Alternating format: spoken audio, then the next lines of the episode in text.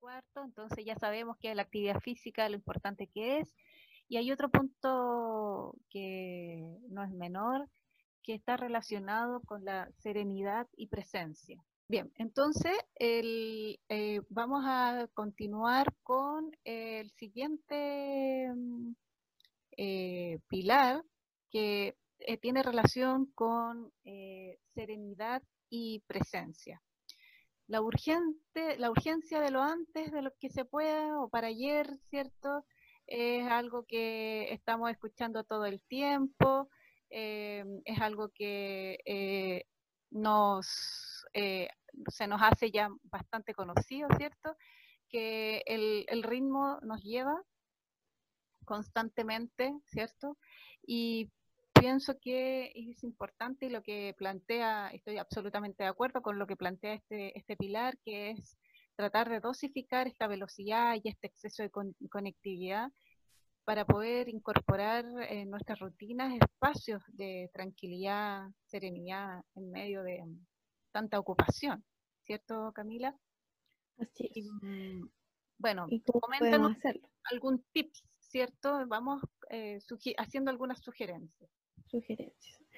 Bueno, algunos de ellos puede ser, que es muy importante como seres humanos, es alejarse.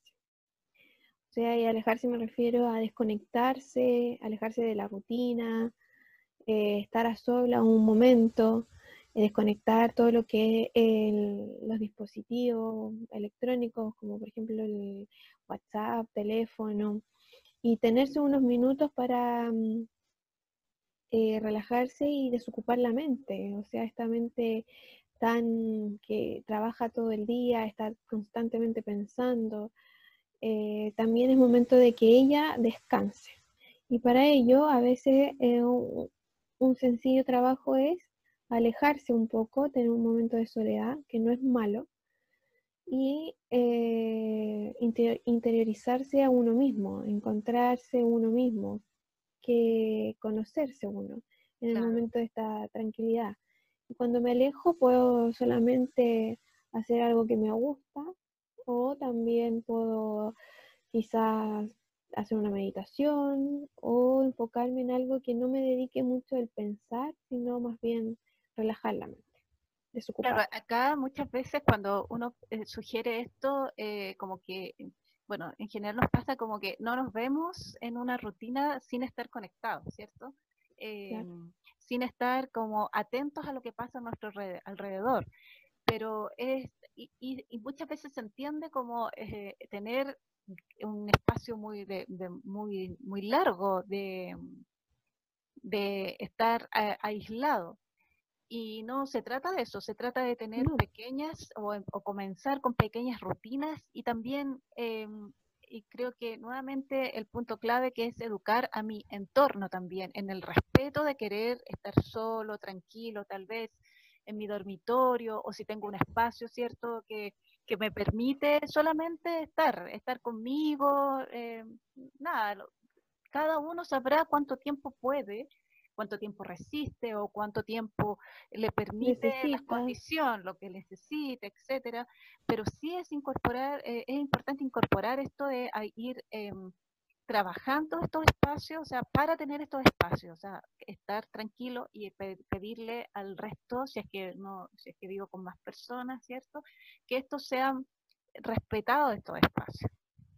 ¿Cierto? Exactamente, exactamente otro, importante. Otro tip también que podríamos entregar es aplicar la psicología del espacio o la psicología ambiental, eh, que, es eh, desde la arquitectura, que es como revisar la decoración que tengo en, en, el, lugar, mi pieza, mi casa, eh, depende de los espacios que, o cuánto interés tengo, ¿cierto?, en, que, en buscar estos espacios de calma. A veces eh, podemos revisar, o sea, a veces es necesario como solamente redecorar mi pieza, poder revisar y decir si tengo demasiados distractores o demasiadas cosas que estimulan, que un poco tiene que ver con el descanso, ¿cierto? Em, estimulan mi, mi, tranquilidad y no, no me dejan estar en serenidad eh, porque es la, la, decoración del espacio es relevante para la percepción y repercute notablemente en nuestro comportamiento psicológico, emocional y social. Entonces sí tenemos que poner atención y darle una revisión a los colores, eh, a las decoraciones en general, a, los en general, revisar cuáles son o qué mensaje hay en la decoración que nosotros tenemos, si nos ayudan o no, esa es la pregunta, ¿cierto? Exacto. Muchas veces, a veces tenemos eh, muchos, por ejemplo, muchas cosas acumuladas en un sector. Claro. O... ¿cierto? Y, habla de cómo está nuestro, nuestra, nuestra mente. También. Y, y el hecho de ver tantas cosas así acumuladas como que nos estresa más. Sí, y no, nos desenfoca, no nos podemos concentrar, etc. Claro, entonces buscar espacio o tener nuestro espacio que nos ayude a esta serenidad y esta calma eh, interior que necesitamos potenciar. Exactamente. Bueno, otro punto que podría ser incorporado es identificar las cosas o aspectos positivos de mi vida. Es, a veces es difícil identificarlo porque obviamente estamos constantemente pensando en el trabajo, en los quehaceres, pero no nos damos cuenta que hay muchas cosas positivas. Eh, reconocer, pueden tomarlo como bendiciones o regalos, eh, oportunidades de la vida. Y para eso hay que encontrar un lugar tranquilo, eh, interiorizar cuáles son mis oportunidades o mis buenas buenas, ah, no, buena racha, pero buenas eh, situaciones que se me presentan en la vida. Todos tenemos una buena situación. Sí, claro. Y porque muchas veces nos centramos en, todo lo que nos falta, ¿cierto? Y no, en las cosas que tenemos. que tenemos. Entonces, enfocarse en lo bueno también eh, nos ayuda a, estar en un, en un, estado de serenidad y eh, estar también presente en mí, de que dejar de como de lado de que soy un robot o máquina que trabaja, trabaja y resuelve problemas, mm. que produce y resuelve problemas. También tengo momentos y situaciones que son beneficiosas para mí y reconocerlas. ¿Y cómo podemos reconocerla? Pensando, tomándonos un tiempo a solas, muy, muy relacionado con el alejarse, tomarse un tiempo a solas, eh, escribir eh, cuáles son estas situaciones que son beneficiosas para mí y agradecerlas también. Así es. Así es. Otro punto es aprender a decir que no. ¿Qué nos comentas de eso, Jessica? Oye, que eso es una tarea que tenemos, eh, yo creo que la mayoría de las personas eh, hemos sido educados, ¿cierto?, para solucionar muchos, muchos problemas y eso no está mal. Eh, es, bueno eh, ayudar, ¿cierto? Ser solidario, pero también eh, cuando hay un exceso de esto, de esto, todo el tiempo querer resolver problemas, también habla de hay algo, alguna desconexión conmigo, porque no es cierto que yo voy a poder solucionar siempre los problemas de todos, ¿cierto? No es verdad eso. Entonces, cuando yo digo em, eh, siempre que sí, en el fondo también me estoy, por otra parte, me estoy diciendo que no, ¿cierto? Entonces ahí eh, y estoy quitándome espacios para también recuperarme, para eh, respetar también mis, mis espacios y por eso hablaba de educar el entorno. Cuando yo quiero estar tranquilo, sola, eh, eh, tal vez haciendo estos ejercicios, anotando las cosas positivas, recargándome, ¿cierto? Conectándome, eh, y los demás quieren que yo resuelva algo y no, no respetan este espacio, ahí es donde tengo que poner atención y validar mi necesidad de querer estar tranquilo. Entonces, el decir no, a veces en, ciertas ocasiones es muy sano, es necesario. ¿Cierto? Entonces, por ahí es donde tenemos que poner atención. No siempre vamos a estar resolviendo problemas, ni es sano que uno crea que puede resolver todo. Así es, no es, em, es sano también tener el tiempo para uno y, y decir, eh, como decías tú, decir no a ciertas cosas que a mí no me gustan hacer. Claro, o que son excesivas. Cuando todo el tiempo tengo que me están pidiendo algo, ¿cierto? Eh, claro, al final es un desgaste. Así es. Y no tengo, no tengo conexión conmigo, entonces hay que tomarlo esto también como una recarga. El decir que no es porque necesito estar conmigo para poder ordenar mis ideas, para poder eh, tener claridad con mis emociones o reconocer mis emociones, mis sensaciones. Entonces, es, es una necesidad eh, importante. Claro, que tiene que respetar el otro. Así es, así es. El otro punto es el, o, o, tal vez otro tips que podríamos entregar es el sentido del humor importante también estar siempre con una actitud sonriente positiva y un sentido del humor eh, eh, se puede tomar como un, vehículo que cataliza el cambio hacia una actitud eh, distinta ante la vida. El humor constructivo nos ayuda a recontextualizar situaciones, o sea, no, no es que uno tome todo como, como decimos acá, ¿cierto? Lo tomo todas las chacotas, sin importancia, eh, o siempre con ironía. No, no, no tiene que ver con eso, tiene que, tiene que ver con cómo yo enfrento esto y desde el humor, desde un humor, insisto, constructivo, le damos un peso y una perspectiva distinta a las situaciones, sobre todo a las situaciones un poco desagradables, ¿cierto? Claro, claro, claro.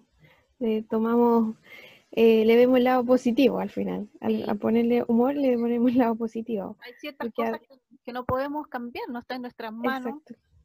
Eso mismo te iba a decir, no está en nuestras manos. Eh, por ejemplo, si se comete un error, ya, lo cometí. Sí, pues. Ver el lado positivo y mm, una sonrisa, eso. Eso, sí, o, como cosas con, eh, eh, cotidianas, como las filas en los bancos o en los, no sé, en las tiendas, o donde uno vaya a hacer un trámite, o sobre todo hoy día, que además que cuesta mucho salir, entonces ya, ¿qué hacer con eso? O sea, tratemos de tomar eh, de tomarlo más relajadamente, este tipo de cosas, y bueno, con enojarnos no avanzar la fila, necesariamente. No, es, el, elemento que se necesita para que avance la fila, estar enojado. Claro. Todo lo contrario, nos vamos a, estresar más. Sí, pues así es. Bueno, y por eso eh, tenemos otro tips, que el perdonarse a sí mismo bueno, está, vinculado con lo que estábamos hablando, ¿cierto? Estar enojado. claro, perdonarse a sí mismo, porque si estoy enojado, obviamente va a ser obvio, va a ser agotador y va a ser más estresante y va a ser un círculo vicioso porque voy a seguir enojado, porque voy a estar agotado y voy a enojar a otro además. Así es. Eh, porque se contagia. la, la ira, que obviamente genera mucho gasto de energía, tiempo, eh, el cometer un error, entonces el perdonarse de cometer ese error y dejar de lado ese enojo, esa ira de que pucha me equivoqué, salió malo, o de nuevo me equivoqué, es lo mismo, es aceptarlo, aceptar que me equivoqué y es por algo y buscar por qué. ¿Qué fue lo que hice mal? Aprender Claro, sacar la enseñanza a eso y luego seguir nomás, seguir con, lo, con todas nuestras actividades normales y eh, obviamente en ese caso sería perdonarse, perdonarse, el, hecho de aceptar sería perdonarse. Así es.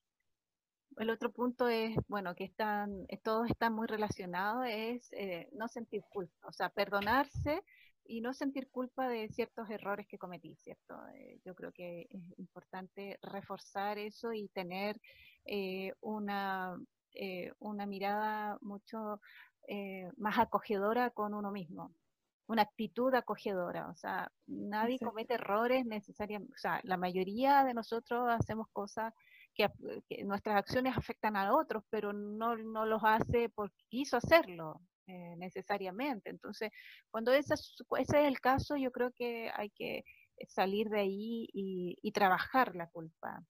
Eh, no, no darle más espacio a eso, darle un espacio a la actitud positiva. ¿Cierto? Exacto. Además que no somos perfectos, vamos a equivocarnos. Así es. Y aparte sería fome si fuésemos perfectos. No, qué lata. Lata, pues hay que cometer errores para ir aprendiendo. Sí, al final eso es. Para reírse de eso también. Sí, pues después uno se ríe. Sí. Y el, uno de los últimos tips que podríamos dar es permitirse a sentir. Sentir, por ejemplo, si tuve un mal día eh, o amanecí con un desánimo, que se llama distimia el desánimo, o angustia, o pena, o decepción, es permitirse a sentirla y no reprimirla, no contenerla. Porque si la contengo, la voy guardando, esto se va acumulando y obviamente me, hace mucho más daño a nivel emocional e incluso me puede hacer daño ya a un nivel eh, físico porque voy a sentir un cansancio producto de esta acumulo de angustia y eh, no sentir nuevamente a la culpa, no sentirse culpable de por sentir pena, por sentir angustia o porque quiero llorar. Así es. El, el querer llorar está bien, si somos seres humanos, podemos llorar y si esa es la manera de poder eh, desahogar mi pena o angustia o algún problema, hay que hacerlo. Si mi manera no es llorar y es hacer algún tipo de actividad como meditar o pintar, porque así se me va la pena, no sé, expresar así mi pena o mi angustia, también es permitido. Entonces ahí entramos nuevamente en ser conscientes y saber reconocer que cuando tengo pena, ¿por qué es primero? ¿O por qué tengo una angustia? ¿O por qué tengo esta decepción? ¿O por qué me siento abrumada? Y cómo también yo la puedo descargar de una manera positiva. Buscar si es una actividad, si es simplemente llorar, si es simplemente que sentirla hasta que pase y, entender que no pasa nada. O sea, eh, permitirme esto, por eso es necesario para estar presente conmigo, para estar conectado conmigo, tengo que saber cuáles y reconocer e identificar, ¿cierto?, las emociones, qué emociones tengo, y también educar a los demás primero a respetarme, a, que, respeten mis procesos, mis etapas, em, y también yo respetar eh, a los demás. O sea, si hay otro que está con pena, bien, que llore, podré acompañarlo, eh, pero a veces no es, no, uno no requiere nada más que llorar, por ejemplo, o que sentir lo que sea, sentir lo que sea a veces también eh, los, sentimientos positivos que mucha gente te, eh, critica, oye, pero si la situación es tan mala, ¿cómo va a estar tan alegre? Bueno, o sea, respetemos eso, o sea, eh, de, pronto esa persona está ah, ayudando también a mejorar, como hablamos, el sentido del humor, ¿cierto? A mejorar un entorno, a mejorar, a darle un aspecto positivo, una mirada distinta. Entonces, no, no, reprimirse. No reprimirse, ese es el tema principal. estar conectado consigo mismo. Y el último eh, pilar, pilar eh, es el propósito, ¿cierto? La solidaridad. Y acá es importante eh, reforzar que tenemos que, que, está asociado al estar con nosotros, al, a la serenidad, es buscar y encontrar cuál es nuestro propósito de fondo, o sea, qué es lo que nos hace, qué es lo que nos hace eh, avanzar, lo que realmente nos motiva, para algunos es la vocación, eh, qué nos mueve interiormente eh, para nosotros poder ser un aporte a los demás. Primero, entender que, cuál es mi razón de estar, ¿cierto? y en tanto uno tenga esta, esta información, que muchas veces es un proceso largo, no siempre está, y tiene que estar relacionado con las distintas etapas en que uno, eh, en que uno tiene, que va mm. cruzando. Em, eh, una vez que eh, uno permite eso, se tiene esto, este camino de introspección, encuentra propósitos profundos, ¿cierto? El propósito tiene que ver con acciones que uno lo mueven profundamente. ¿Cierto? Claro. Y claro, todos tenemos distintos propósitos también. Claro. Y, puede ser que para uno no sea factible ese propósito, pero para la persona sí lo es. Y no por eso, porque la otra persona diga que no es viable o factible que tengas ese propósito, voy a dejar de seguirlo. Entonces, el propósito en el fondo eh, es poder descubrir, junto con todos estos tips que hemos estado eh, conversando, compartiendo, eh, son elementos que nos van a ayudar a encontrar esta respuesta, como escucharse sin juicio, ¿cierto? seguir la intuición, tener autoconfianza, o sea, creer en que en, lo, en realmente en que uno puede convertirse en un aporte y, y, cuál es eso, qué, qué aspectos nos mueven profundamente para poder eh, ser mejor, ¿cierto? Y entregar eh, un, un, aporte a, a, la sociedad, ¿cierto? Primero eso me ayuda a crecer, a desarrollarme y posteriormente voy a poder ser un aporte a los demás. Claro, es súper importante, como ser humano siempre buscamos eh, y que nos diferencia quizás de los otros seres es eso, sentir que podemos ser un aporte. Así es. Es súper importante como humano, en, en tema psicológico humano, el tener eh, la necesidad, pero de una manera genuina, sin nada a cambio, de ser aporte, mm. de sentirse eh, útil. Así es. Y eso lo consigues obviamente siguiendo tu propósito, siguiendo tu camino y sin miedo. Claro, es una tarea. es una tarea. Constante, una tarea Exacto. permanente. Y, y, es permanente y toda la vida. Claro. O sea, como tú decías, toda la etapa, en cada etapa hay distintos propósitos. y que al final pueden llevar, llevarte al mismo propósito de inicio. Claro, claro. Pero, pero exacto fueron potenciados. Eh, también la solidaridad, que también va la solidaridad con nosotros y con el resto. Como yo digo, compartir el conocimiento, lo que estamos haciendo ahora. Compartir con lo que nosotros hacemos nos genera también obviamente un propósito porque ayuda al resto, pero también es una solidaridad hacia el resto, el entregar lo que hemos aprendido y vivenciado y que podemos ayudar al resto con esto.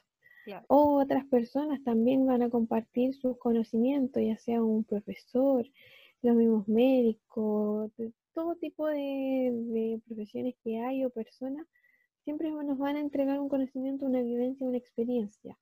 Y qué grato poder eso, tenerlo presente, que la persona, cada persona va a tener una experiencia y vivencia y que te va a enriquecer, no sé, por ejemplo, puedes ir al,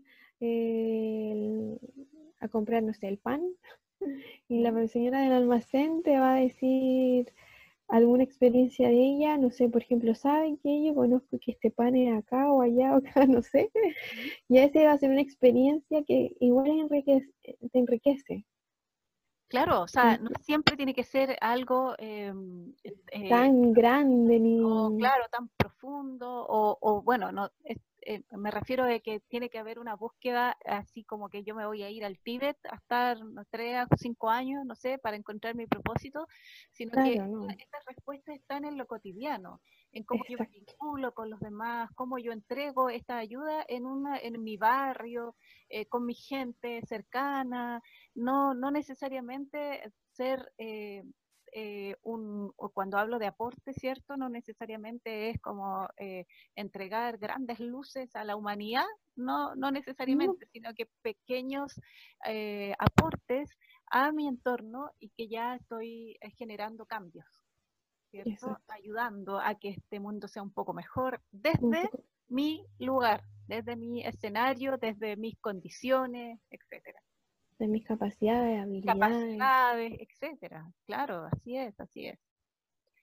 Bueno, esos son los cinco pilares, eh, entonces, que mm, queríamos repasar, eh, compartir para que em, ojalá sea tal vez un, un momento, puede ser cierto tema de conversación con amigos, con familia, ¿cierto? Que Em, es el sueño y restauración, la alimentación y nutrición, el movimiento, movimiento em, la serenidad y presencia, ¿cierto? Y el propósito y la solidaridad. cinco em, pilares fundamentales. Cinco pilares que son importantes, que si los vamos incorporando poco a poco en nuestra vida, vamos a ver que vamos a encontrar un cambio significativo, eh, significativo nuestra eh, condición, en nuestra calidad de vida.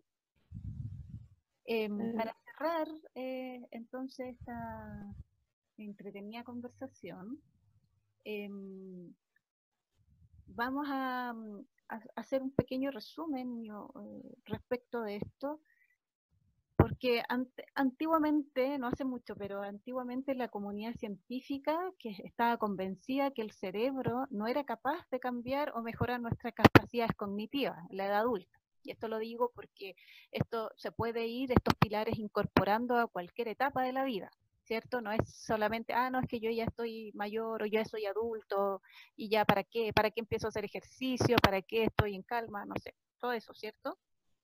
Entonces, aquí hay una buena noticia. Antiguamente, entonces, eh, se pensaba que estas em, eh, capacidades cognitivas no, no, se podían modificar. Es como, eh, hay un dicho, ¿cierto?, que dice que si usted no se, no se le puede enseñar a, un perro viejo nuevos trucos. Hay, hay hartos dichos de eso, ¿cierto?, de ese estilo. Pero se demostró que eso está equivocado por ahí por la década de los 90 descubrieron que las células madres eh, realmente existen en el cerebro adulto. Entonces, a través de, este, de, un proceso notable llamado neurogénesis. Estas células cerebrales eh, recién nacidas tienen la capacidad de convertirse en neuronas maduras, funcionales, para ayudar en la memoria y en el aprendizaje. O sea, es súper importante este, esta información. ¿Cierto? Que tal vez no sea nada nuevo, eh, esto es conocido, pero es bueno reforzarlo. Eh, por eso creemos que es importante em, comentarlo, ¿cierto? Los impactos positivos de estos efectos son esencialmente, como podríamos decir, eh, para usar un término como tecnológico, actualizar el sistema operativo del cerebro, incluso en nuestra vejez. Entonces, siempre vamos a poder hacer modificaciones. Nuestro cerebro sí está preparado para hacer modificaciones. Claro.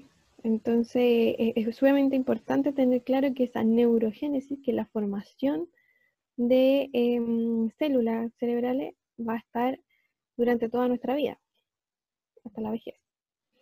Y eh, actualmente hay mucha evidencia científica que sustenta esto, y eh, para explicar cómo los hábitos del bienestar promueven que nuestro cerebro, estos hábitos que estamos hablando de los pilares y todos estos tips que hablamos, y al realizarlos eh, van a promover que nuestro cerebro, cerebro perdón, cambie y se reconozca en un proceso de toda la vida. Perdón, se reconecta en un proceso de toda la vida. O sea, se va a reconectar. Y esta reconexión se llama neuroplasticidad sea, la neuroplasticidad simplemente em, es un cambio en el sistema nervioso. Este cambio en el sistema nervioso tiene una capacidad dinámica en el cerebro para alterar la continuación su estructura y función a lo largo de toda la vida. O sea, esta neuroplasticidad eh, se va a ir adaptando, como hablaba Jessica, se va adaptando a la estructura, a las funciones durante la vida y va fortaleciendo e integrando Em, conexiones, nuevas conexiones neuronales que involucran nuestras regiones cerebrales. En el nivel superior, que se llama la corteza prefrontal, son fundamentales los beneficios de la práctica del bienestar. O sea, todos estos beneficios, estos consejos que vamos dando, que vamos incorporando en nuestras vidas, van hacia la corteza prefrontal y que van a generar que el, el estrés crónico eh, se impida su desarrollo y eh, generar una corteza prefrontal cerebral más saludable y que tiene cambios de que si no generaría, si no estuviéramos generando estos tips de bienestar, va a generar todo lo contrario. va a generar un mal funcionamiento, una va a perjudicar el funcionamiento de esta corteza prefrontal y con posiblemente consecuencias para la vida. Eh, va a perjudicar las capacidades para lograr la sensación del bienestar, o sea, se va haciendo algo crónico. Eso sí que es grave. eso es grave, porque, claro, donde no sabemos adquirir todos estos eh, consejos o incorporar hábitos de bienestar, el tema de la corteza eh, prefrontal se va acostumbrando a este estrés crónico y va generando traumas en la vida e impulso donde siempre constantemente vamos a estar como tensos, en constante defensa, supervivencia, porque el estrés es eso, el estrés genera eh, tu cuerpo esté en constante defensa, o sea, está defensivo. Eh, a cualquier situación él está en alerta, está todo el rato en un estado de alerta de supervivencia, porque esto viene desde cuando nosotros éramos animales, veníamos del más prehistórico, sabíamos que teníamos que arrancar de, de, los de los animales depredadores, y entonces el cuerpo estaba en constante alerta. Y actualmente no, ya no existe esto que tenemos que estar arrancando los depredadores, pero si no estamos con un bienestar constante, practicándolo, se genera lo mismo, el mismo efecto es que si viene este depredador constante, este miedo profundo a que algo viene, a que algo debo estar alerta y arrancar. Y eso que genera que se genere una desarmonía crónica. o sea, constantemente voy a estar tenso.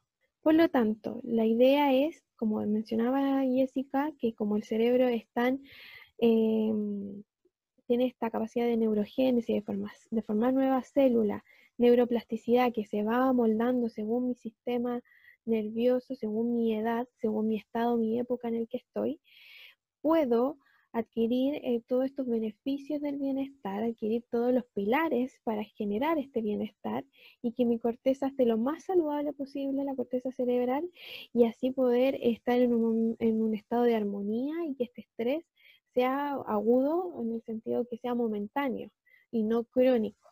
Claro. Y así poder vivir mucho más tranquilos y más armónicos.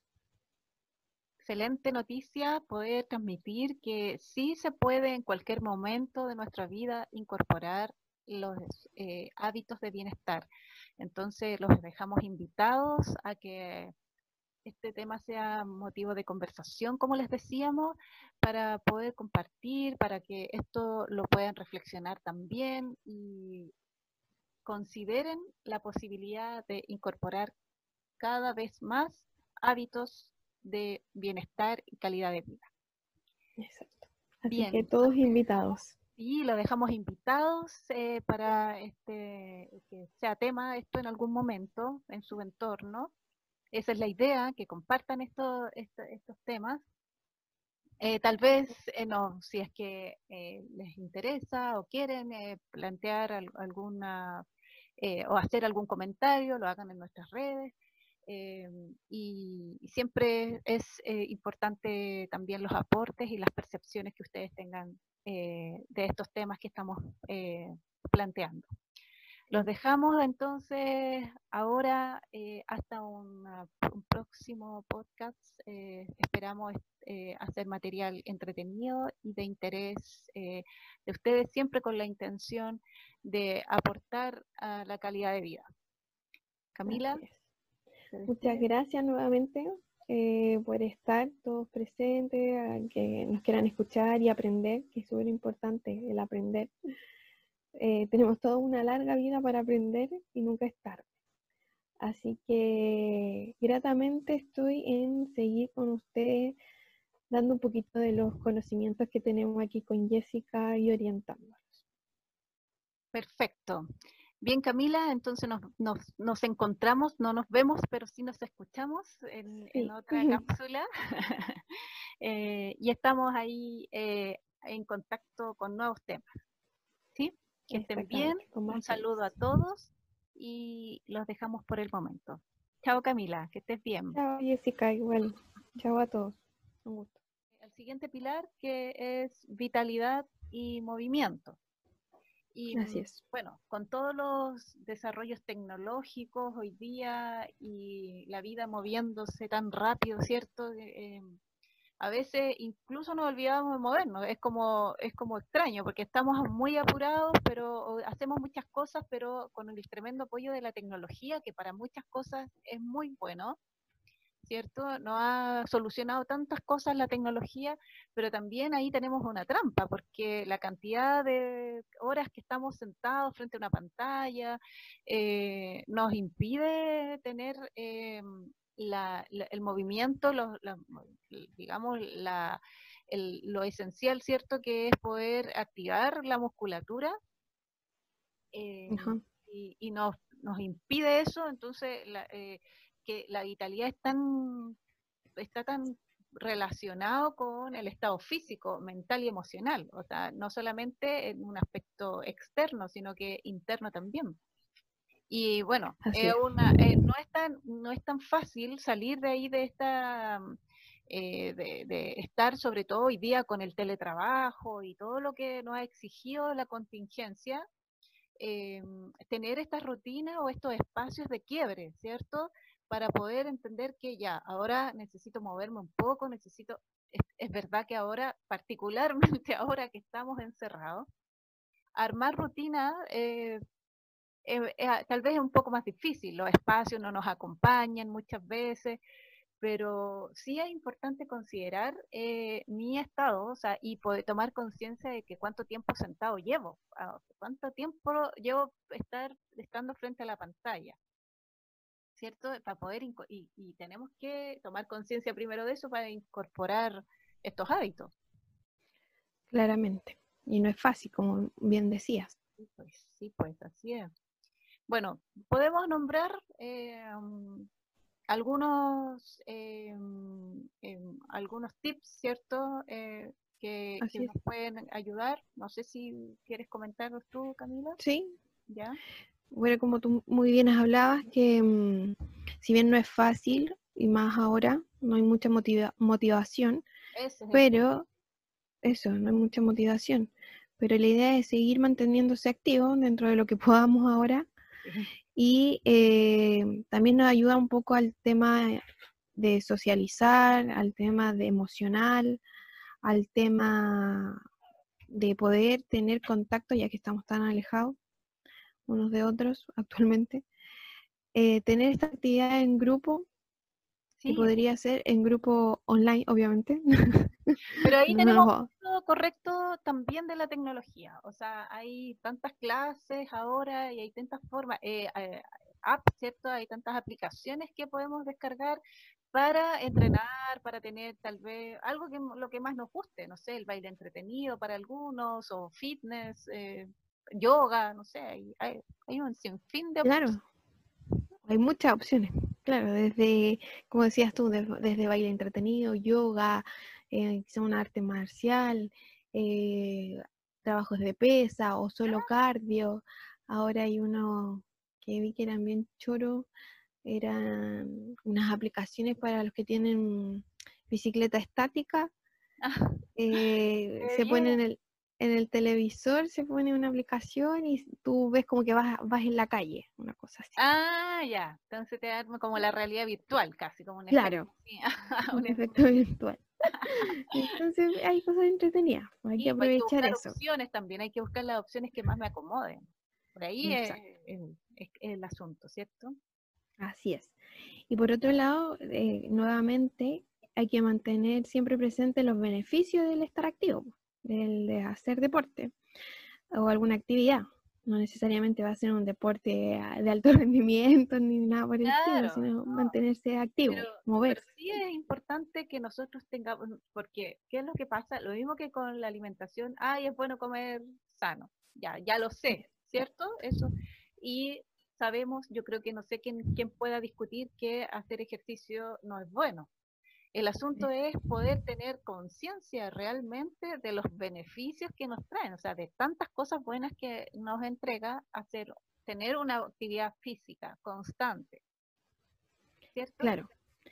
Ese es el tema de que, si bien, y todos caemos en el mismo error, de que dicen ya, es bueno hacer, como tú bien decías, es bueno hacer ejercicio porque trae muchos beneficios.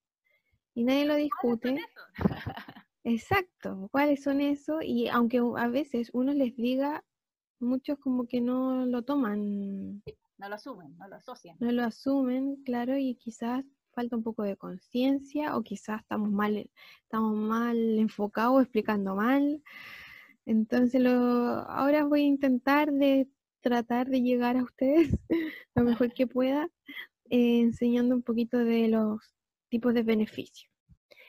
Bueno, uno de los beneficios y muy, muy importantes a la hora de hacer alguna actividad física es que esta actividad física, cual sea, va a activar las señales del cuerpo para la generación de fibra muscular. Tenemos que tener claro eso. Activa el cuerpo está hecho con muchas señales. Eso es lo mágico de nuestro cuerpo, por eso también hay que cuidarlo. Y esta generación de fibras musculares va a poseer, va a hacer que poseamos una mejor musculatura, una musculatura más sana. Y no quiere decir que voy a ser musculosa ni tener músculos grandes, marcados, no. La idea es mantener una musculatura sana.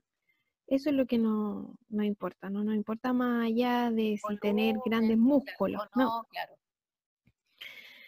Eh, ¿Por qué hay que mantener esta musculatura sana?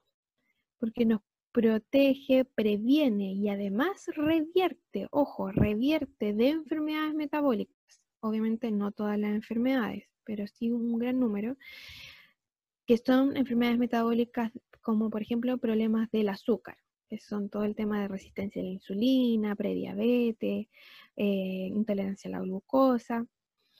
Entonces esas se pueden revertir, aparte de prevenir, se pueden revertir. Entonces, ¿cómo será de mágico que puede ser el ejercicio?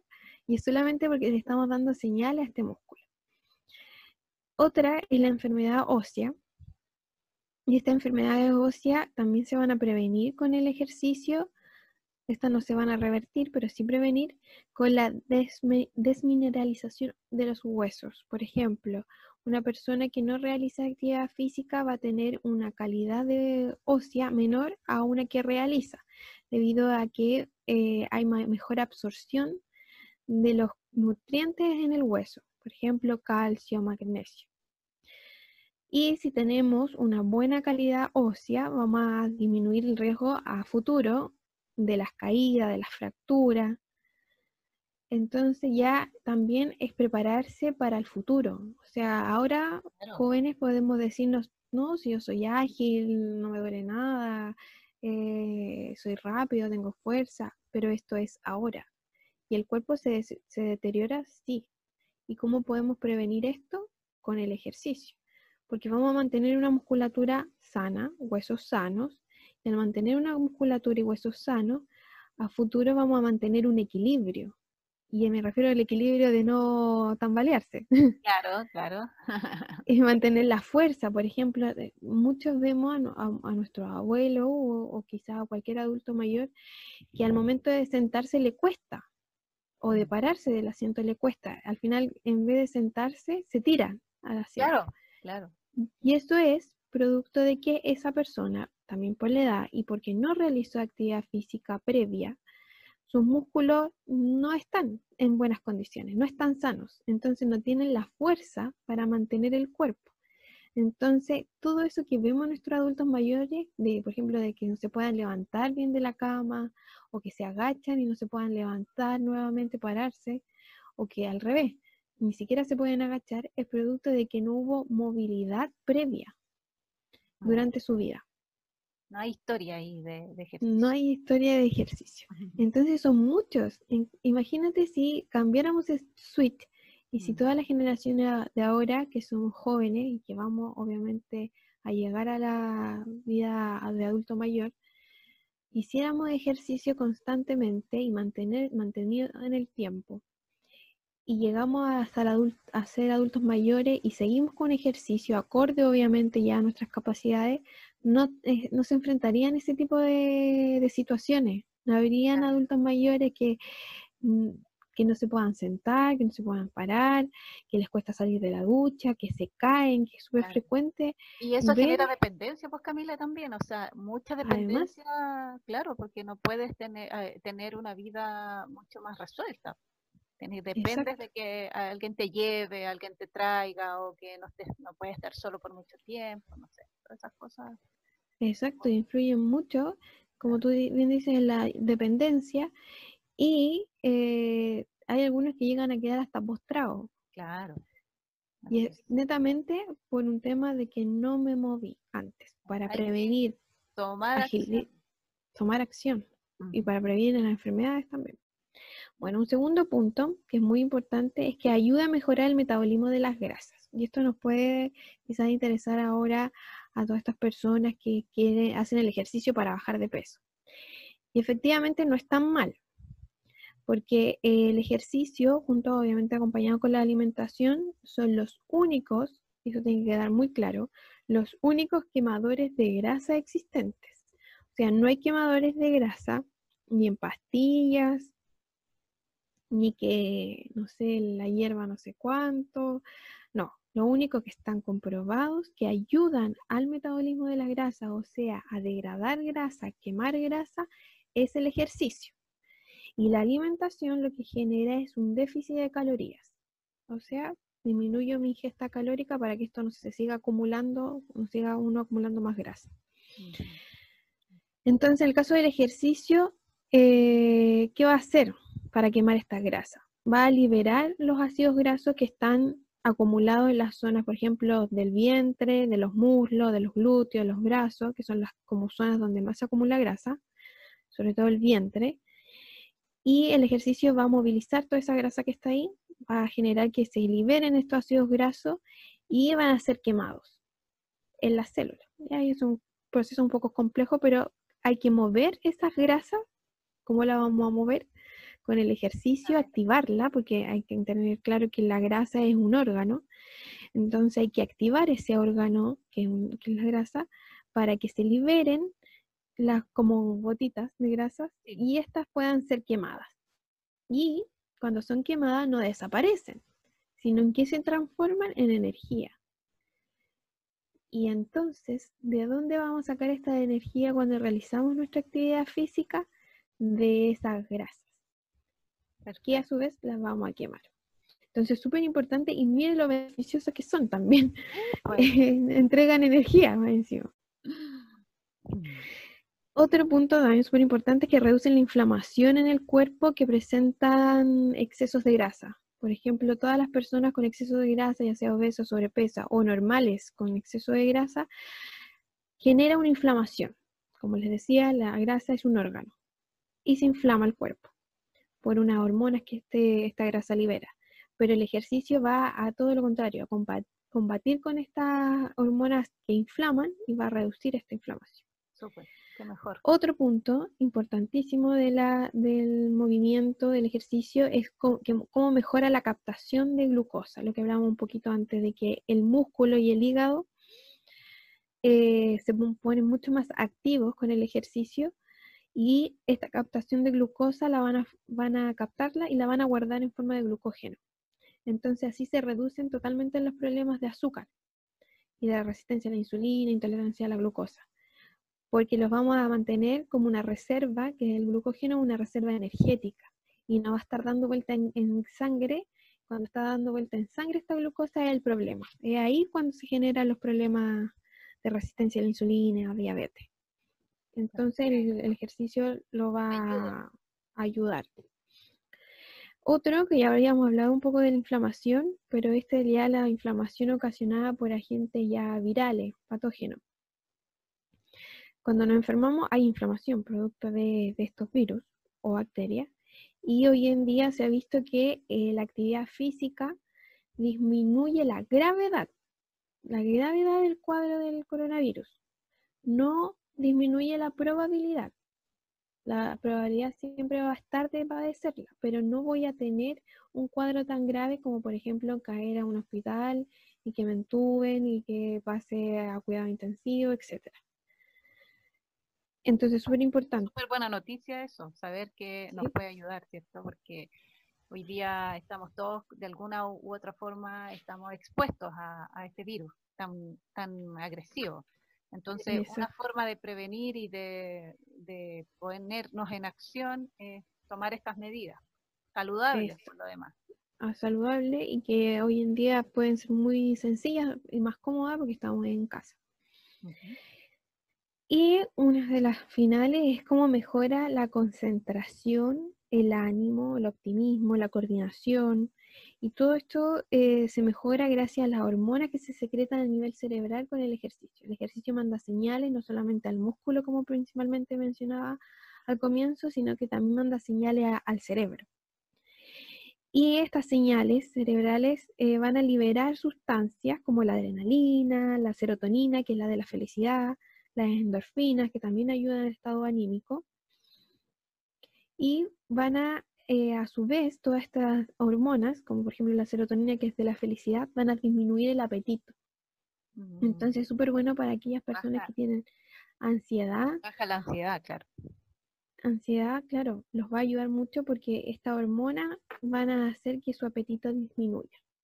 Hay que tener claro que no va a ser al tiro, hay que tener en cuenta de que un proceso de que es de hacer ejercicio constantemente, no porque dice hoy día ya listo, no voy a tener hambre.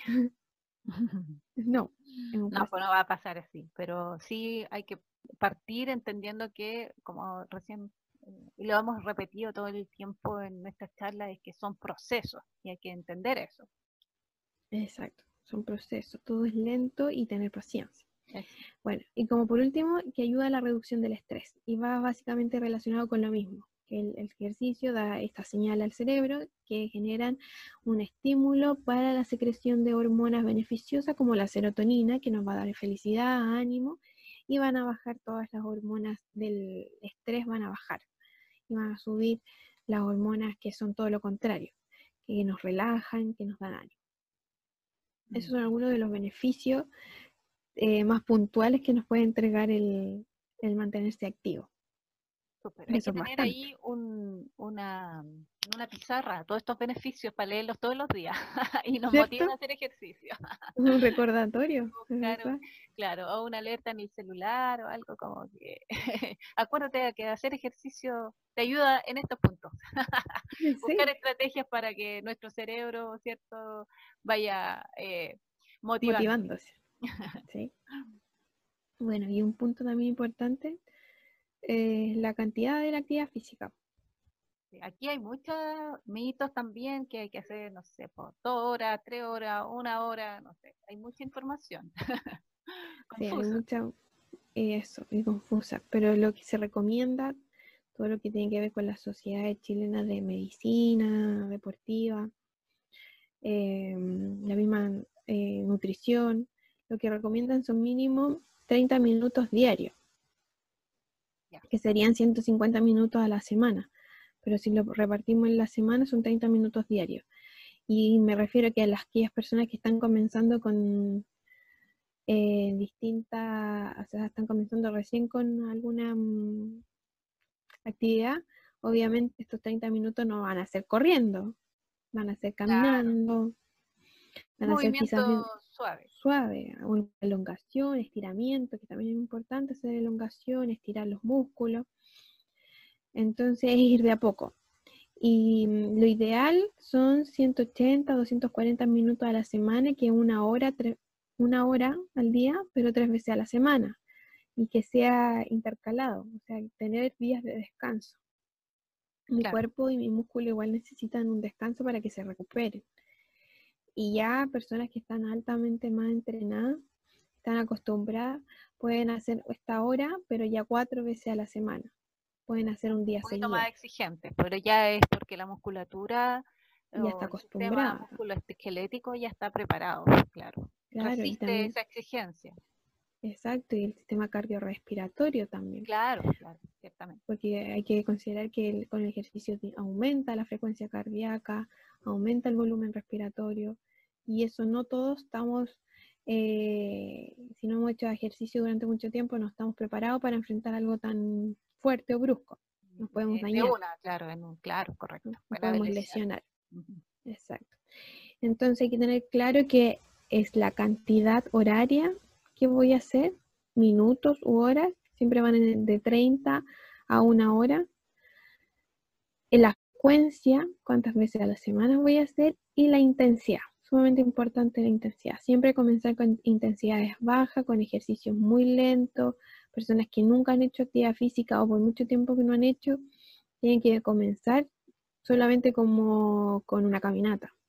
Claro, y, y, lo ideal es consultar a un entrenador, algún profesional para que le haga un plan también. Sí. sí. Claro. También no llegar y hacer. Tan, tan claro. Y también hay eh, muchos ejercicios que se ven fáciles y no son tan sencillos y con una mala postura de algún ejercicio se pueden lesionar. O según mi condición también, o sea, por más que me guste hacer esos ejercicios, si yo tengo alguna condición eh, física, ¿cierto? Que no me lo permite, no es recomendable, me puedo, claro. estar en, una, en tremendo error, pues, claro. Claro. Y eso, muy bien como decías, porque depende de mi condición, de mi estado de ciclo vital, si soy adulto mayor, si soy adolescente, si soy un niño. El niño, por ejemplo, no va a levantar pesas, se prohíben a niños levantar pesas por el crecimiento. Si soy una embarazada, la embarazada también debe seguir con actividad física. Puede seguir. Eh, la embarazada no está enferma, es un estado en el que está y que necesita actividad física, pero otra que no va a ser lo mismo la misma actividad física que hacía antes de estar embarazada. Entonces, todo eso hay que ir viendo. Considerándolo. Exacto. Bueno, tenemos ahí el tercer pilar. Ahora pasaremos al cuarto pilar. Bueno, entonces, eh, como quedó clarito, continuaríamos, vamos a continuar con el segundo pilar. Este segundo pilar es la alimentación y nutrición. Bueno, eh, tu área, pues este es tu área Exacto. Tu área principal. Mi área principal. Eh, bueno, la nutrición sabemos que actualmente es súper complicada, ya porque hay muchos mensajes que pueden estar erróneos, hay mitos. Eh, entonces la gente le ha costado un poco como aclarar cuál es realmente la real nutrición o alimentación. Y aparte de que tratar de incorporarla de una manera que sea natural, o sea, que sea parte de mi vida, de mis hábitos y que no me esté obligando a alimentarme de manera consciente, saludable. Porque se comete el error de que decir, ya, tengo que comer frutas, verduras, y como obligarme. La idea no es llegar a obligarse, es que esto surja de manera espontánea. Em, o recordándome. Está más fluida, ¿cierto? La incorporación. Exacto. Mm. O recordándome, tengo que tomar agua. Tengo que, no, no, no, no puedo comer tal cosa. Por ejemplo, estoy de un cumpleaños, no, es que, y típico, estoy en un cumpleaños y no, no, no, no me den torta porque estoy a dieta. Y no es estar a dieta, es alimentarse bien y en ciertos momentos yo voy a poder consumir ciertos alimentos que no son saludables, pero que no los consumo a diario y por lo tanto puedo darme el lujo de comerlo en ciertas ocasiones. Claro. Entonces eso hay que entender, que es eh, obviamente equilibrado. No hay que irse a los extremos, no, no voy a poder comer nunca más esto porque me hace mal. Eh, no, no puedo comer no, mm. no, no, no es entender que la alimentación o la nutrición es prohibición. No, no es por ¿cierto? No, no es prohibición, no es, y la mal palabra que nos pusieron en la cabeza dieta, no es dieta. Que se asocia a eso, a la restricción. a la restricción. Absoluta. Y sobre todo de las cosas que uno asocia que son cosas ricas y entonces no voy a poder eh, comer ciertas cosas y entonces mejor no hago, no, no, no como saludable porque o no, o no voy a, al profesional encargado, ¿cierto? Dedicado porque me va a quitar. Siempre uno asocia eso, ¿cierto? Claro, que me va a quitar todo. Siempre escuchamos eso. No, es que no quiero que me quite, no, me, no quiero dejar de comer. que voy a pasar hambre. y no es así, no es así. Si está hecho realmente con un profesional, nunca va, eh, va, a pasar hambre, no, no, debería. Bueno, es por eso que debemos, quería como aclarar unos conceptos como el pilar es alimentación y nutrición para llegar a este bienestar. Primero tenemos que tener claro lo que es la alimentación. Y yo eh, quise como muy simple em, hacerlo como un reflejo de que la alimentación es nuestro combustible, o sea, todos los alimentos que nos alimentan es nuestro combustible y es esencial. Imaginémonos que, qué pasaría o qué sucedería si dejamos de comer eh, por, mucho tiempo o para siempre. Si dejamos de comer, mm, lo que pasaría es, que nuestro organismo no funciona. Y si no funciona nuestro organismo, eh, no vamos a existir. No podemos realizar nuestras tareas, no, no existen, nuestros órganos no funcionarían. Entonces, ahí nos damos cuenta de lo esencial que es alimentarse, que va a ser nuestro combustible.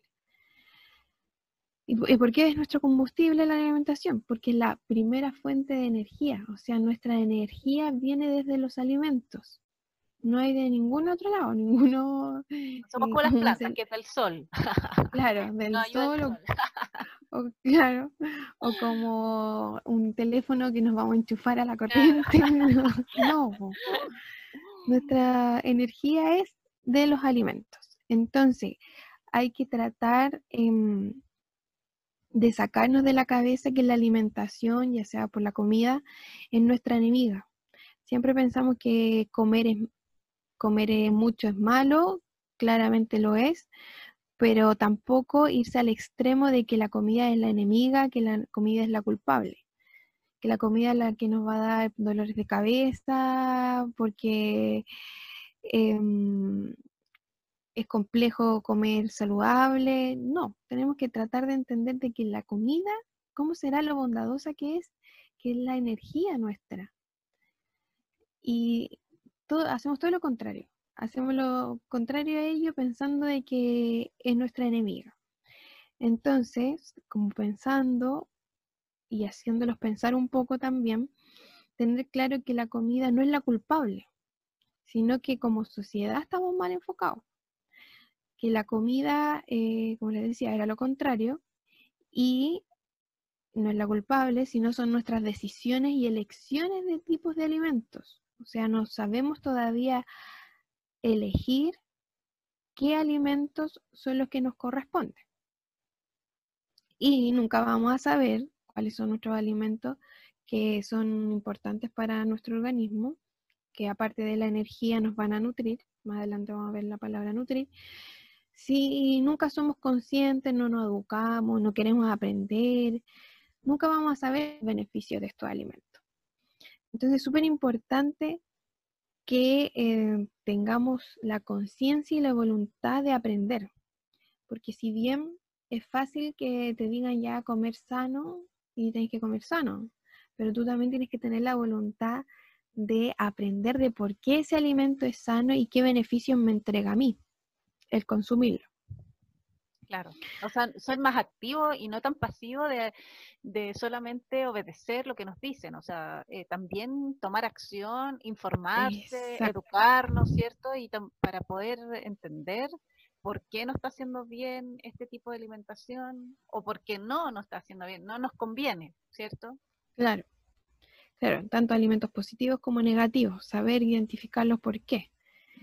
Y primero, eh, yo acá puse algo que es muy esencial y pienso que es muy esencial. El primer paso que debemos dar para no sentir y culpar a esta comida es la voluntad, como decíamos, voluntad a aprender, como muy bien decías, a educarnos. Segundo, es pedir la ayuda de algún profesional. O sea, el segundo paso sí o sí ayuda, pedir ayuda. O sea, ningún eh, otra persona que no sea profesional en, el tema alimentario, nutrición, va a poder orientarlos de mejor manera. Tratar de sacarnos de la cabeza de que todo está en Internet y Internet lo dijo así, o YouTube lo dijo así, o una persona aquí en la televisión lo dijo así. Tener claro que esas personas también están en el error y están guiadas por quizás por la moda, están guiadas por estereotipos y no están en lo correcto. La única persona que puede guiarlo en la alimentación es aquella que se dedicó a estudiar los alimentos y cómo funcionan en el cuerpo. Y aquí en ese caso sería lo...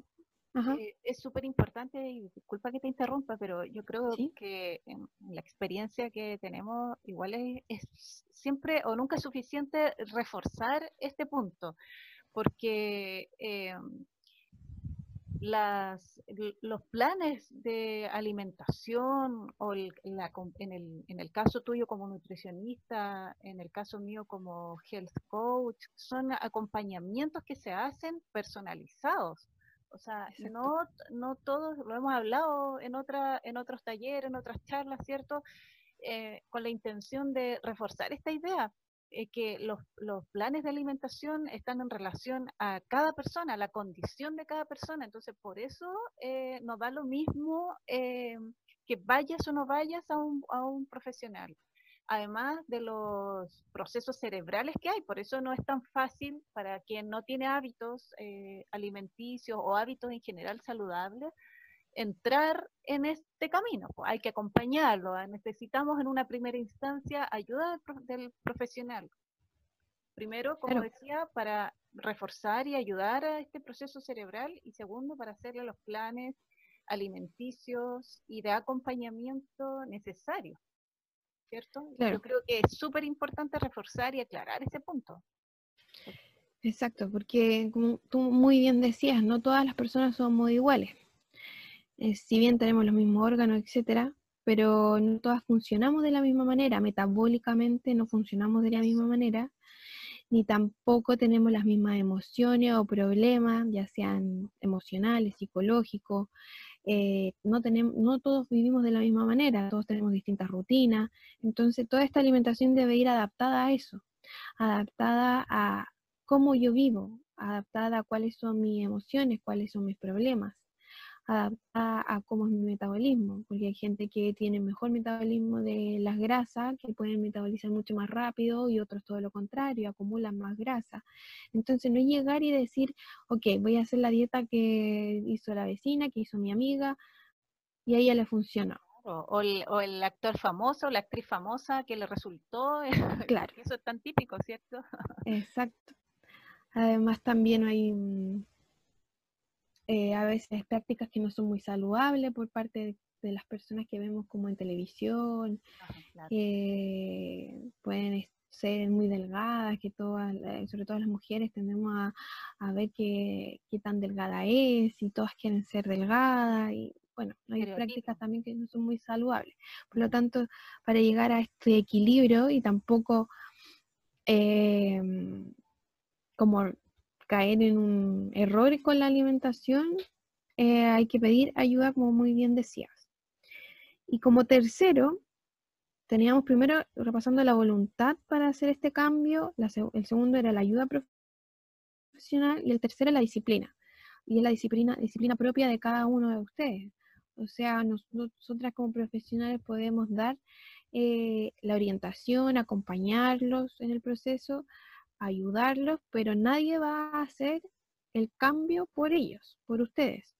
O sea, yo, nutricionista, les puedo orientar de la alimentación, los horarios, las cantidades, etcétera, pero, y voy a estar ahí apoyando, motivándolos, pero no voy a poder hacerlo por ustedes. O sea, la persona es la que se encarga de seguirlo, de alimentarse, de estar consciente, de seguir estudiando, aprendiendo. Entonces, muy importante eh, como empoderarse de que, ok, esta es mi alimentación y voy a estudiarla y comprenderla y saber que es beneficiosa para mí. Por otro lado, em, como ya hablamos un poquito de la alimentación, que era este combustible que nos daba la energía y que no hay que culpar a la comida, todo lo contrario. El segundo es la nutrición, que es distinto a alimentación. La nutrición es mucho más específica y delicada. Y esto se refiere a que mm, debemos aprender a distinguir lo nutritivo y lo no nutritivo. No porque se cae, uno cae en el error, y a nivel general, todas las personas, que porque como harta comida estoy más nutrido. Y no es así. De hecho, las personas con aumento de peso, con problemas de peso, exceso de peso, a pesar de su alto peso, son personas desnutridas. Y una persona me diría, pero ¿cómo un obeso o un sobrepeso va a tener desnutrición? Y claramente hay desnutrición. Y estas personas obesas y eh, con sobrepeso son desnutridas porque presentan deficiencia de vitaminas, minerales y también un, un factor muy importante de proteínas. Y esto, estas deficiencias de estos nutrientes, hace que las personas uno como cuando los diagnostica, si bien son obesos, etcétera, sabe que esta persona está con una deficiencia de nutriente y por lo tanto va a ser desnutrida. Y no es la típica persona que uno cree ver desnutrida que es delgada. O que, que se ven los huesos, no hay una cantidad de grasa ni, ni muscular. Lo claro. que uno entiende por desnutrición, una persona delgada, claro delgada. Por eso yo les decía que era mucho más específica y delicada, que no es solo eso, es de interiormente cómo estoy. Bueno, y esta falta de nutriente en estas personas obesas hace desarrollar las enfermedades que conocemos también. No solamente la grasa hace desarrollar las enfermedades que conocemos crónicas como la diabetes, hipertensión. También otras enfermedades y no solamente una enfermedad eh, por ejemplo, que me voy a resfriar más. ¿Sí perjudica el sistema inmune de estar desnutrido? Sí, perjudica, pero no solamente eso. También van a, van a empezar mucho más las enfermedades crónicas y de alta mortalidad. Como ya sabíamos, eh, ya les había comentado, la diabetes, problemas cardiovasculares, problemas típicos de los órganos, como el hígado graso, la pancreatitis, enfermedades renales, la diverticulosis, todo esto también está relacionado a no solo al exceso de grasa de esta persona obesa, sino también a su desnutrición. Por ejemplo, la diverticulosis, que son problemas intestinales, eh, se genera por una falta de, también de fibras, que también van a ser un tipo de nutriente. Y si esta persona no tiene, eh, o también la microflora bien adaptada, que esté sana la microflora intestinal, que eh, está, dada por los, por los probióticos, que a su vez los probióticos se alimentan de vitaminas, minerales y, fibras, eh, omega 3, todo eso ayuda a, todo lo que es la flora intestinal y si esto no está en esto, como en estos pacientes obesos sobrepeso, me van a generar enfermedades como la diverticulosis, por ejemplo. Entonces, súper, como les decía, mucho, muy, muy específica. La nutrición eh, no solamente se encarga de que tengo que tener vitaminas para no enfermarme de un resfrío, sino que también genera impacto en otros eh, órganos. Por otro lado, también buscamos bajar de peso. Todos queremos bajar de peso y tener un peso normal. Ya. Y hay personas que tienen un peso normal, pero tampoco garantizan que estén bien nutridos porque se da mucho actualmente que estas personas, si bien tú las pesas tan normal, eh, tiene un alto contenido de grasa. Y si hay un alto contenido de grasa, eh, también van a haber deficiencias de vitaminas y minerales, porque yo sé que si hay un alto contenido de grasa, esta persona no está consumiendo una alimentación variada, solamente se está guiando por un solo nutriente que es alguno que me hace aumentar las grasas, ya sea alto en grasa o alto en carbohidratos si no, no tendría las grasas altas. Entonces, yo ahí indirectamente sé que estas vitaminas y minerales están bajas. Y por otro lado, al tener un cuerpo, un peso normal, pero con, interiormente con una alta adiposidad, que es la grasa, las proteínas están bajas también. Y si las proteínas están bajas, esto lleva a mantener una baja musculatura esquelética. Y al tener una baja musculatura esquelética, me van a también a generar enfermedades muy parecidas o las mismas que el obeso, como la diabetes, resistencia a la insulina, resistencia a la glucosa. ¿Por qué? Porque el, músculo es el que me ayuda a mí a em, disminuir la probabilidad de generar estas enfermedades. Entonces, incluso podríamos pensar que estas personas que son con un peso normal podría pasar que es mucho más riesgoso en ellos que incluso que en un obeso porque ellos se confían. Porque hay menos señales evidentes. Exacto, o sea, estoy normal, me veo delgada, estoy conforme verme delgada y tengo un peso normal o que siempre quise tener, pero no se dan cuenta que interiormente no están siendo nutridos. No están siendo nutridos ya sea porque se orientan a un solo alimento, como por ejemplo las grasas, o porque no comen también, porque muchos les tienen, lo que hablábamos anteriormente, le tienen fobia o miedo a la comida. Entonces no estoy siendo eh, saludable en el hecho de que no me estoy nutriendo. Entonces este pilar habla más de alimentarme, de por qué es importante alimentarme y por qué es importante también nutrirme. O sea, la alimentación no es solo comer, sino es también nutrirme. Y por último, para terminar con este pilar, hay que tener en cuenta que ya lo habíamos hablado de aprender y siempre tener la voluntad de aprender, educarse, tener la voluntad y ser conscientes. Em, y que tenemos que reconocer a la nutrición y a la alimentación como algo esencial en nuestras vidas. Y es esencial porque es nuestro combustible, como ya les decía, eh, aquella que nos entrega la energía y que además eh, no solamente hay que enfocarse en, el cómo me veo, sino también ver cómo estoy interiormente. Em, exacto, como lo hablábamos, si estoy nutrido o no. Este, entonces uno de los pilares también muy importante y que pueda y puede em, tener repercusiones también en los otros pilares y así entre todos van a tener repercusiones, por eso es importante que tratar de adquirir a cada uno de ellos la, de la mejor manera posible. ¿Te parece que pasemos al siguiente pilar? Sí, después de esta clase excelente de nutrición y alimentación, que es, em, yo creo que nos, nos hace falta tanto aprender y, o sea, más bien tomar, ¿cierto? darle la importancia que tiene eh, en, en este sobre todo en, eh, la, calidad de alimentos y, en el, manejar el concepto de nutrición. Pero ya que nos ayudaste con eso, claro, vamos al siguiente.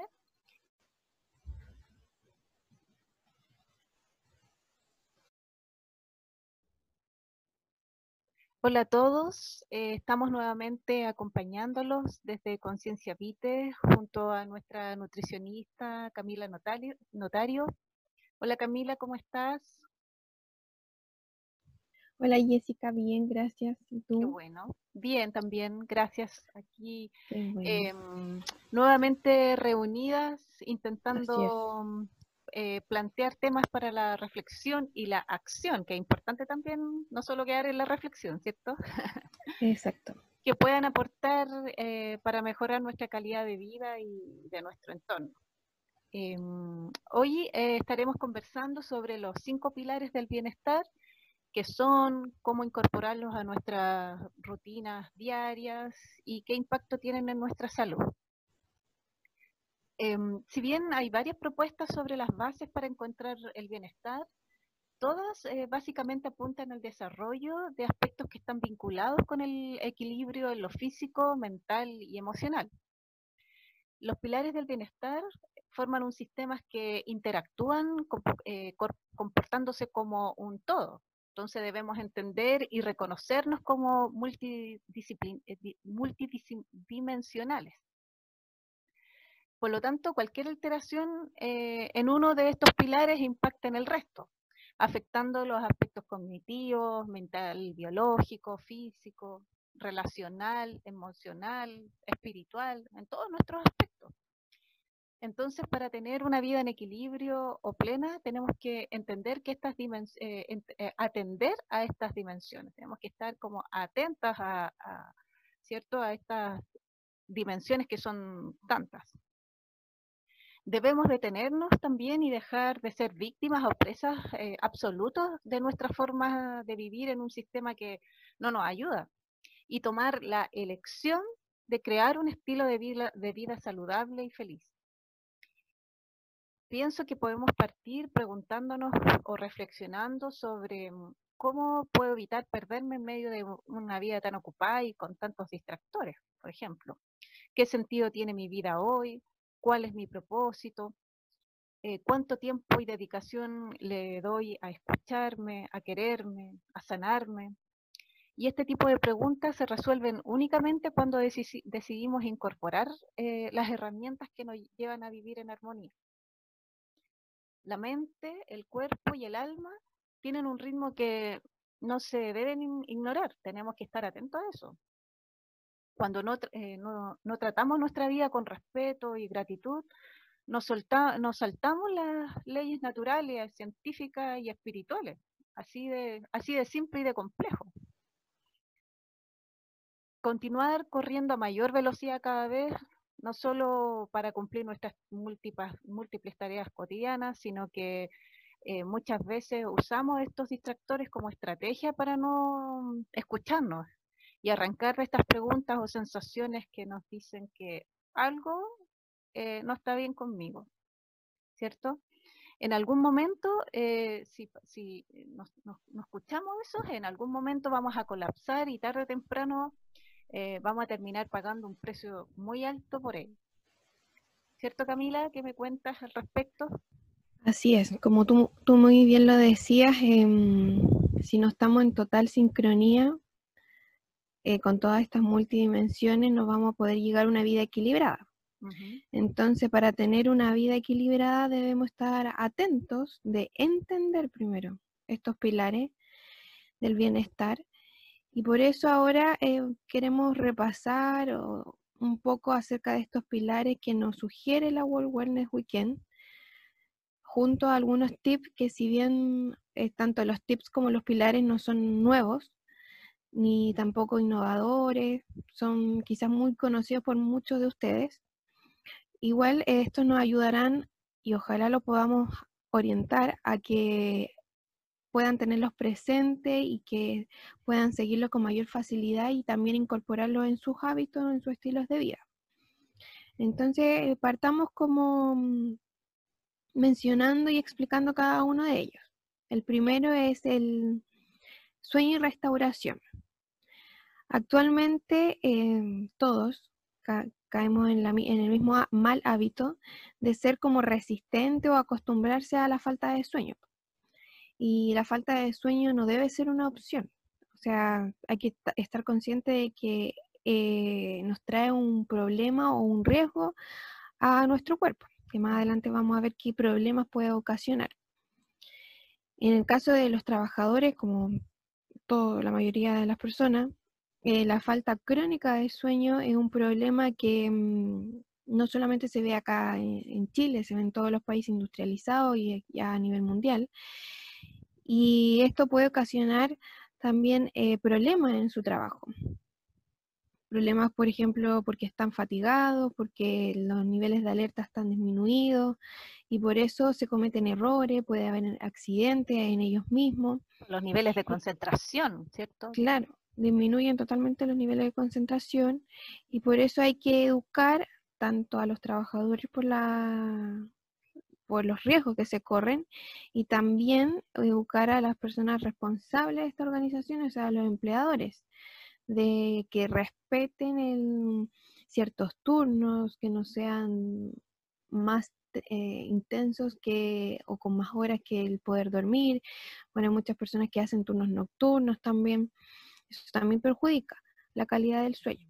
Entonces tratar de hacer como una especie de turnos de que no todos estén permanentemente trabajando de noche o larga jornada, etc. Mm. Por otro lado, para ver em, cómo podemos quizás mejorar esta calidad del sueño, hay distintos tips y que son sencillos y los podrían eh, ya incorporar como por ejemplo desconectar los dispositivos electrónicos antes de ir a dormir, ya que por lo general está la tendencia de revisar las noticias, estar ahí en, las redes sociales, viendo la última noticia, la última copucha. Sí, el, último, la última noticia que subió, no sé, los amigos, la gente.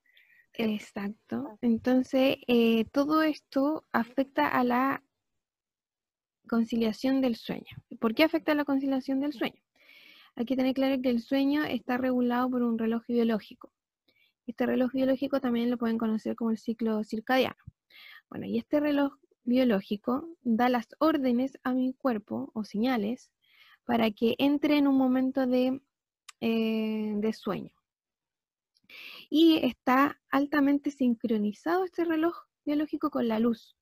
Entonces la luz que entra por la retina de mi ojo que viene la luz de los aparatos electrónicos, ya sea de del, tablet, de la televisión, del, del teléfono, van a, a, realizar eh, señales de que mi cerebro aún crea que está de día. Entonces no se van a secretar ciertas hormonas que son para conciliar el sueño. Todo lo contrario, van a disminuir estas hormonas. Y una de estas hormonas es la melatonina. Cuando la melatonina se secreta es porque hay oscuridad.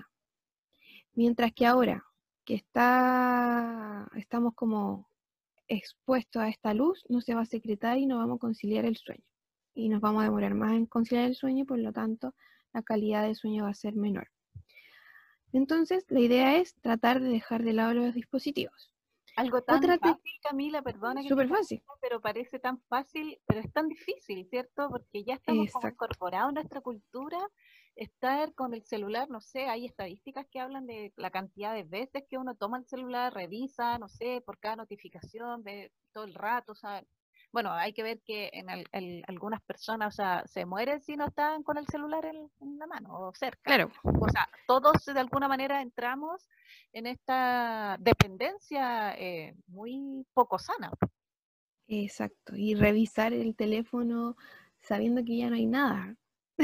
pero se revisa igual. Pésima costumbre. Pésima costumbre que hay que sacar, hay que tratar de mm, cambiar. Y ser consciente, sí, salir de ahí. sí. Porque afecta la calidad del sueño, como ya les explicaba. Otra mm, tips que pueden hacer para mejorar esta calidad del sueño es experimentar alguna técnica de respiración previa al dormir.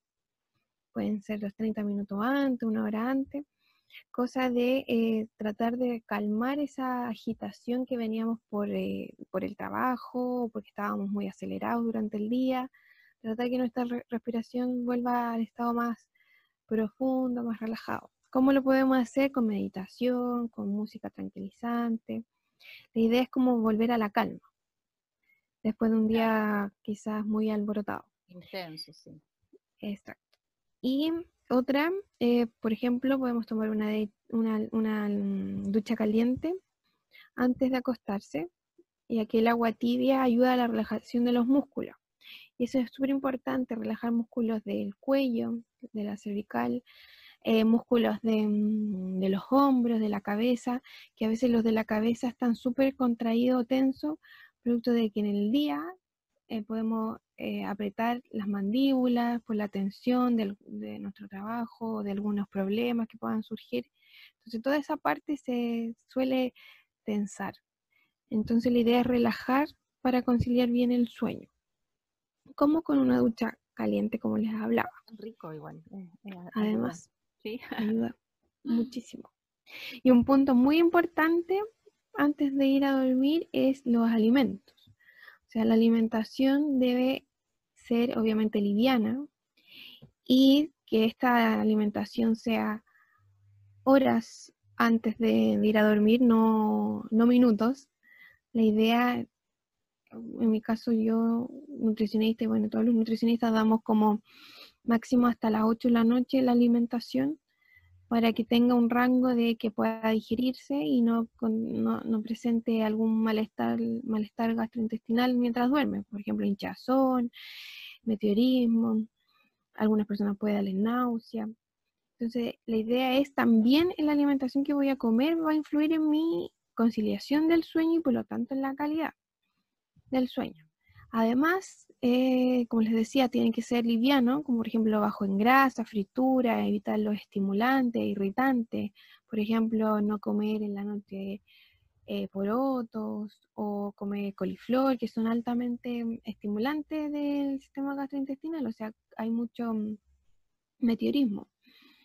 Las carnes, como la supongo, ¿cierto? Muy carnes. Carne, claro, Puede ser, pero en menor cantidad. Por eso esa es la idea de saber qué cantidad y, eh, y, cuál calidad también. La, no solo es cantidad, sino la calidad. Por ejemplo, no es lo mismo una carne alta en grasa que una baja en grasa. Claro. Entonces ahí se pueden hacer distinciones. O sea, no es que no pueda comer carne, no, sino buscar la calidad. Perfecto. Otra cosa es los estimulantes, como la cafeína. No tomar eh, café eh, mate, té verde, que tienen alto contenido de cafeína, sobre todo el café, y que también me van a, estimular y estar en un estado de alerta en vez de un estado de conciliación de sueño. Y de hecho la cafeína, una hora después de haberla tomado, recién comienza con el efecto y se mantiene alrededor el efecto durante cuatro horas. Entonces, si yo la tomo durante la noche, oh. ¿a qué hora voy a conciliar el sueño? No es muy recomendable. Exacto. Y eh, por último, la iluminación, como ya es muy parecido a lo que hablábamos de los dispositivos que traen, irradian luz, pero la iluminación también del dormitorio. No es ideal tener, que a veces cometemos el error de tener iluminación muy eh, de luz día, estas ampolletas de luz día. Las, son bien blancas, ¿cierto? Exacto. Mm. Entonces, ¿qué hacemos? Engañamos al, al, cerebro. Al, cerebro. damos el mensaje equivocado. Exacto. Porque, la, como les decía, la luz entra por la retina del ojo, va directamente al cerebro y el cerebro dice, ¡uh! Hay luz. Entonces no debo conciliar todavía mi sueño. Entonces ahí él no genera las hormonas del sueño, que las que les mencionaba que era la melatonina. En cambio, si bajamos las luces o tenemos una luz eh, de velador apagando la luz central, la, luz principal, o cambiando la ampolleta a luz cálida, el cerebro ya va a entender de que estamos entrando en la noche. Porque antiguamente no necesitábamos luces, no había luces, y el cerebro solo sabía que se oscurecía y tenía que entrar en este periodo de, sueño. Pero ahora se ve alterado. Claro, claro.